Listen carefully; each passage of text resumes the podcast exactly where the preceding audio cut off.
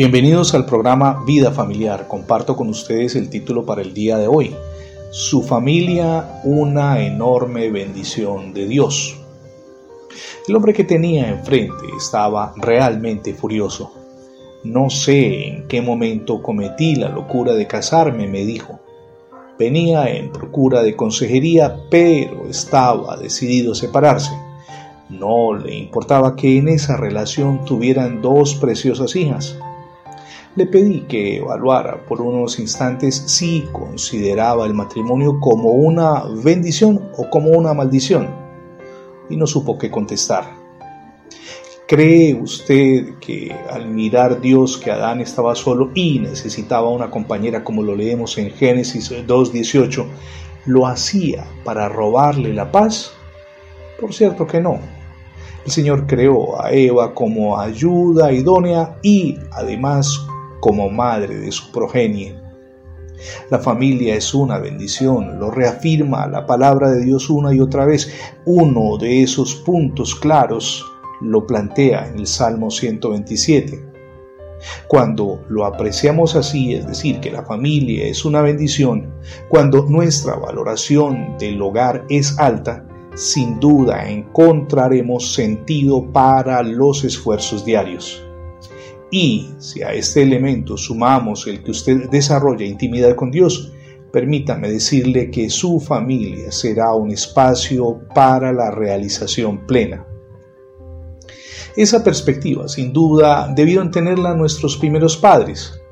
Las escrituras relatan, y voy a leer Génesis capítulo 4 versos 1 y 2 en la nueva traducción viviente. Ahora bien, Adán tuvo relaciones sexuales con su esposa Eva y ella quedó embarazada. Cuando dio a luz a Caín, dijo Adán, con la ayuda del Señor he tenido un varón.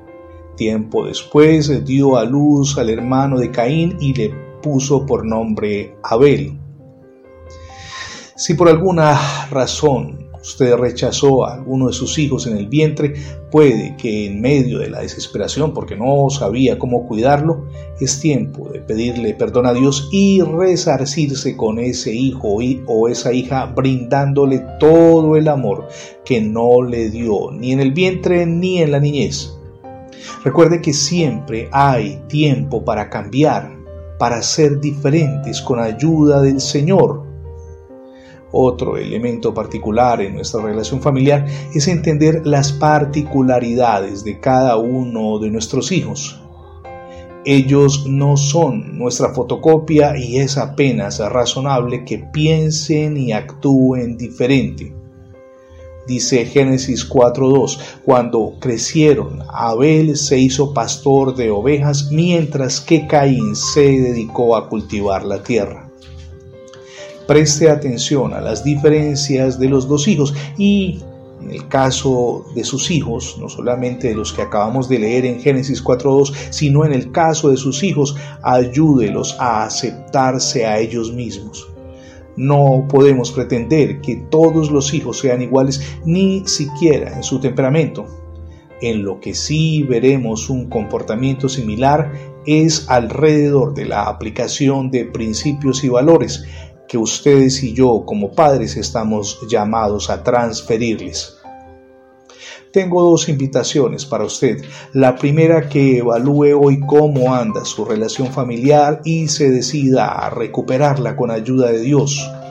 No hay problema, por grande que parezca, incluso a nivel del hogar, que no se pueda resolver si usted y yo pedimos a Cristo que gobierne nuestra familia. La segunda invitación es que reciba a Jesucristo como su Señor y Salvador. Puedo asegurarle que es la mejor decisión que jamás podremos tomar. No se arrepentirá. Abra hoy las puertas de su corazón a Jesucristo. No podría despedirme sin antes agradecer su fidelidad en las transmisiones diarias del programa Vida Familiar.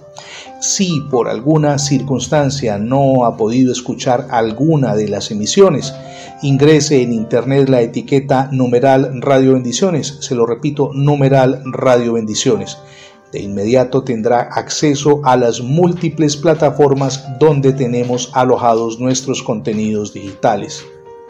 Mi nombre es Fernando Alexis Jiménez y oro al Dios del cielo, de gloria y de poder, que derrame sobre todos ustedes hoy ricas y abundantes bendiciones.